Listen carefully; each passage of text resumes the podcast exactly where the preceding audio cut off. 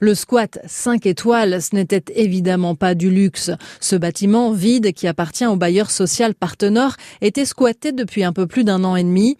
Ces 160 occupants venant notamment du Sénégal, de la Somalie, du Ghana, du Mali avaient au moins un toit sur la tête et de l'eau courante. C'est pourquoi il avait été baptisé ainsi. Et c'est au petit matin du 4 juin, alors que commençaient les préparatifs pour la fête de l'Aïd, que les forces de l'ordre étaient venues, sur ordre du préfet, évacuer ce lieu insalubre.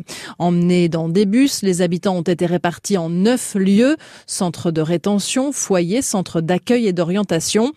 Elodie Béharel, déléguée de la CIMAD dans le Nord, ne comprend toujours pas aujourd'hui pourquoi cette évacuation a été précipitée. Il n'y avait pas besoin euh, d'agir euh, dans l'urgence, sans préparation en amont avec, euh, avec les personnes qui auraient adhéré aux propositions qui leur auraient été faites puisque c'était leur demande.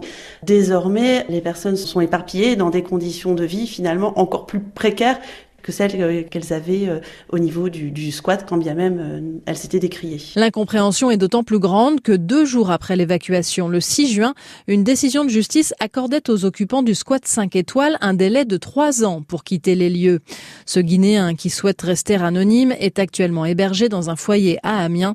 Il se demande pourquoi l'État français a voulu devancer la justice. Nous sommes dégoûtés, totalement dégoûtés. C'est quelque chose qu'on n'imaginait pas, et surtout en France ici. On prenait souvent l'exemple de la justice en France ici. Par exemple, les Français ne font pas ça. Quand la justice dit ça, l'espoir qu'on a, c'est que nous restons toujours derrière l'État et nous les plaidons pour qu'il puisse nous venir en aide.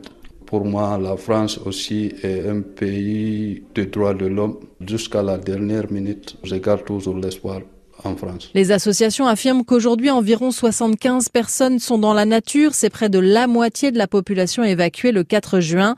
Certains sont à la rue, assure Émilie Dewal, avocate. Ça n'a absolument rien réglé. Et en fait, les droits fondamentaux sont même pas respectés par euh, l'État lui-même. Quoi. Donc, euh, nous, avocats, on a beau avoir des belles décisions de justice pour les faire appliquer, c'est une autre paire de manches. Si l'évacuation du squat 5 étoiles par les services de l'État n'est pas illégale, les associations la jugent déloyale.